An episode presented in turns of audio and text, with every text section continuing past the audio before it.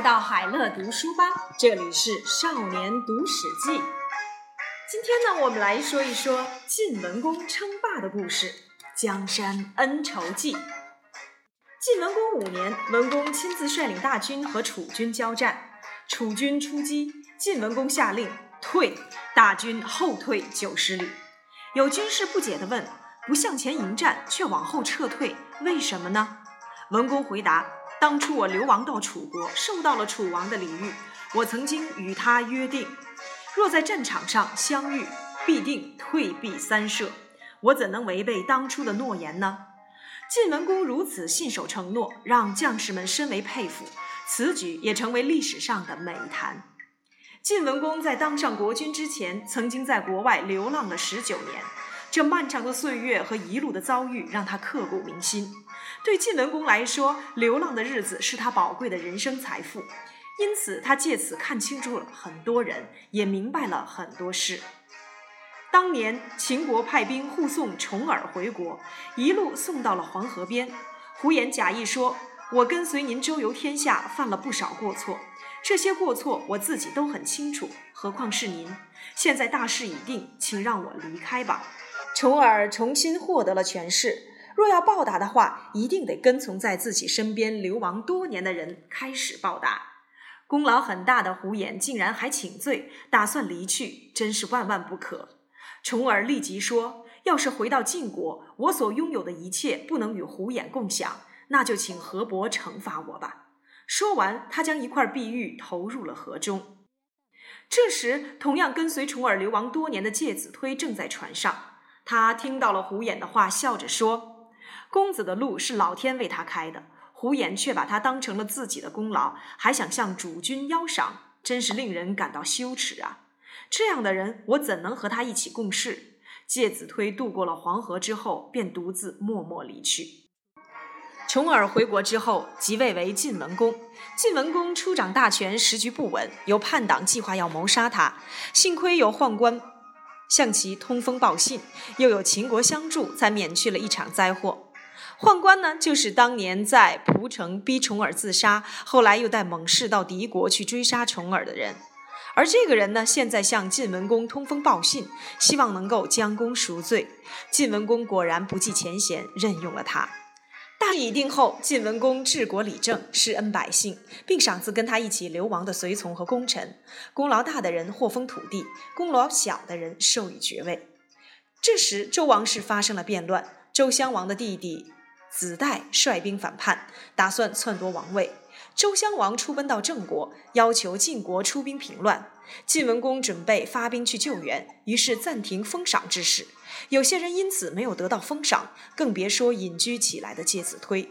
介子推从来不夸耀自己的功劳，也不求封赏。他认为晋国只剩下晋文公这样一位有德的王室后裔，老天若无意断绝晋国的国运，不帮晋文公还能帮谁？而那些人竟然将老天的功劳据为己有，不正像偷人钱财的盗贼吗？他实在不愿意和那些求封赏的人为伍。而介子推的母亲说：“你何不去求个赏赐？为这种事情气愤，能怨谁呢？”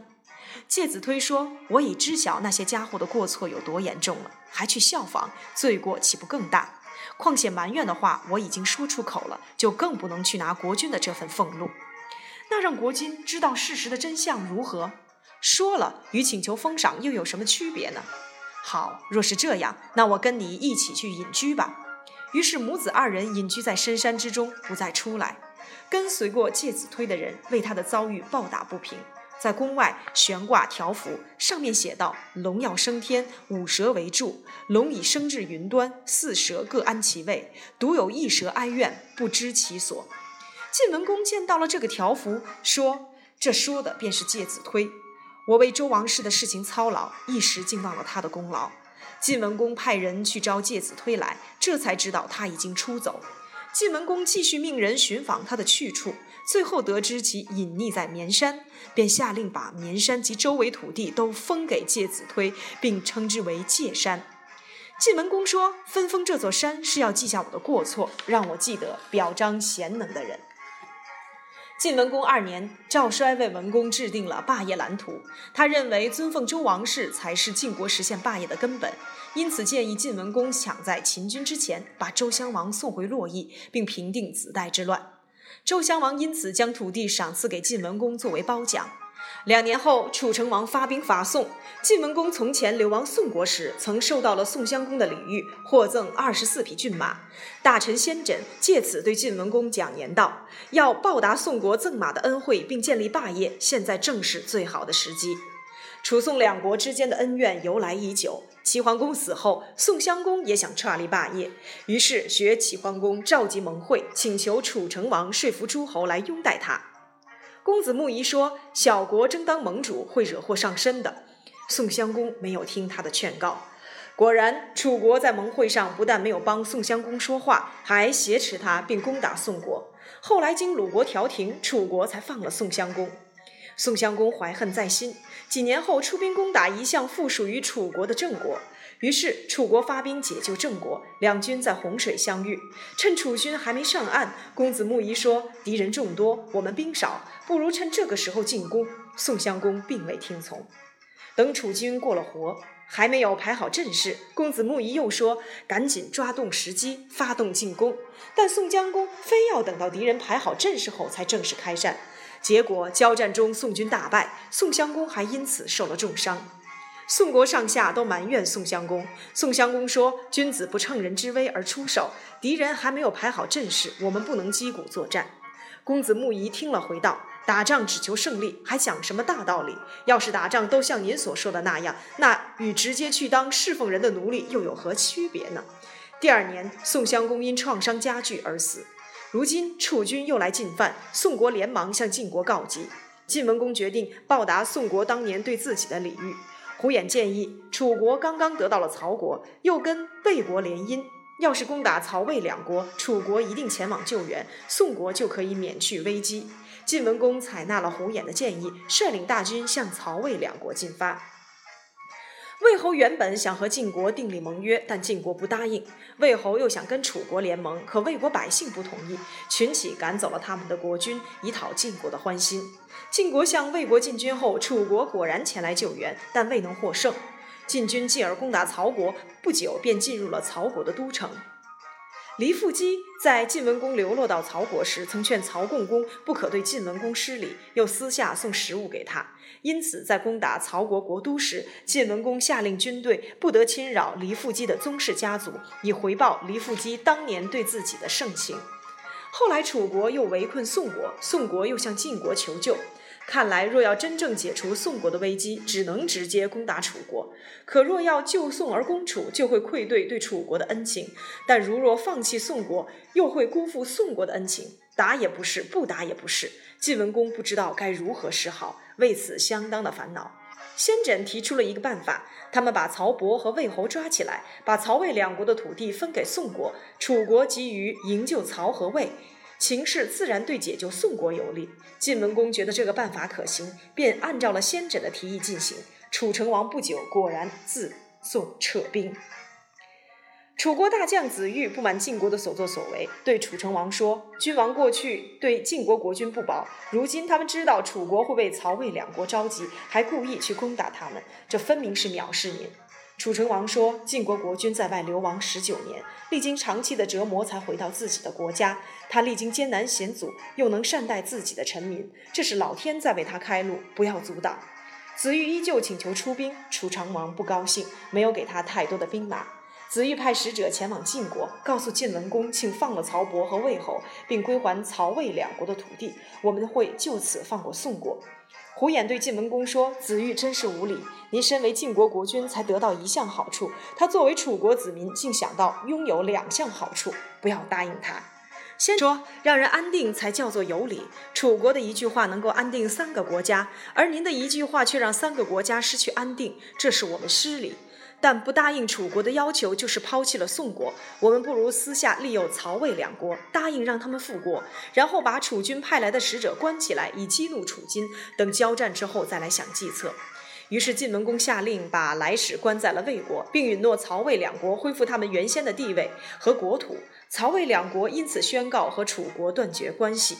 楚将子玉大怒，出兵进攻晋军。晋文公退避九十里，回报楚成王过去对他的礼遇。楚国军队也想退，但子玉将军不肯。晋文公五年四月，晋文公联合宋、齐、秦三国领军驻扎在城濮，与楚军交战。楚军吃了大败仗，子玉只得收拾残兵返回楚国。郑国原本和楚国是同一阵线，出兵帮助楚国。此时见楚国兵败，心怀恐惧，便派人向晋文公请求订立盟约。晋文公答应了郑国的要求。晋文公五年五月，晋国将楚国的战俘奉献给周王朝，既有战马一百匹，步兵一千人。周天子派使者任命晋文公为霸主，还赏赐他大车、弓箭、酒、玉器和勇士等礼物。晋文公正式成为天下公认的霸主。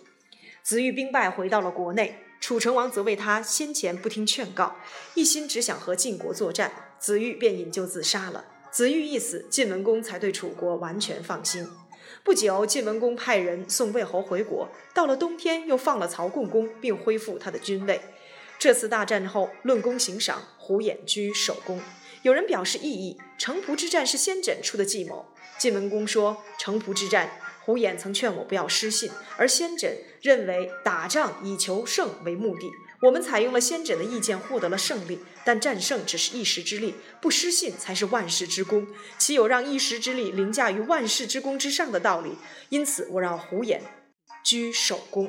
从这件事看，也可以看出晋文公不凡的气度和胸襟。晋文公七年，秦晋两国合力围攻郑国。这是因为晋文公当年流亡郑国时，郑国国君曾对他无礼；而在城濮之战时，郑国又出兵帮助楚国。郑国大夫舒詹当年曾劝郑国国君杀掉重耳，这时知道自己在劫难逃，于是自杀。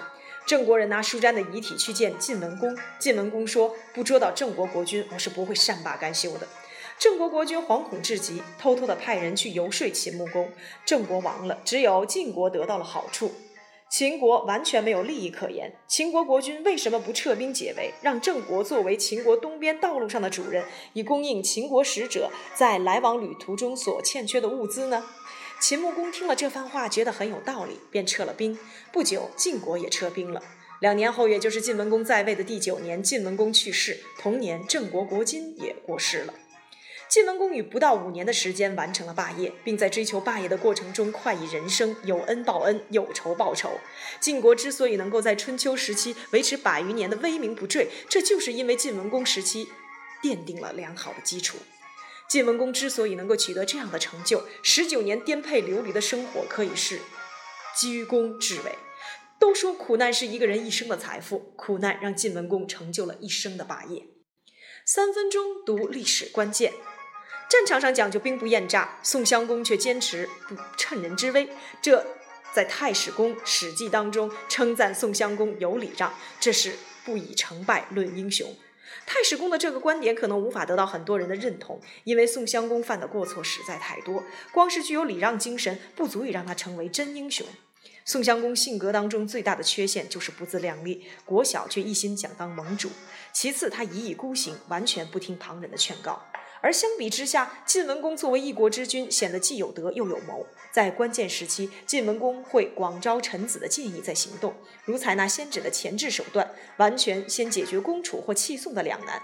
属下的意见若是不同，他就会从各个方面来进行判断。例如在城濮之战后，推居胡衍居首功，这就是看中胡衍所强调的信在治国理念上的价值。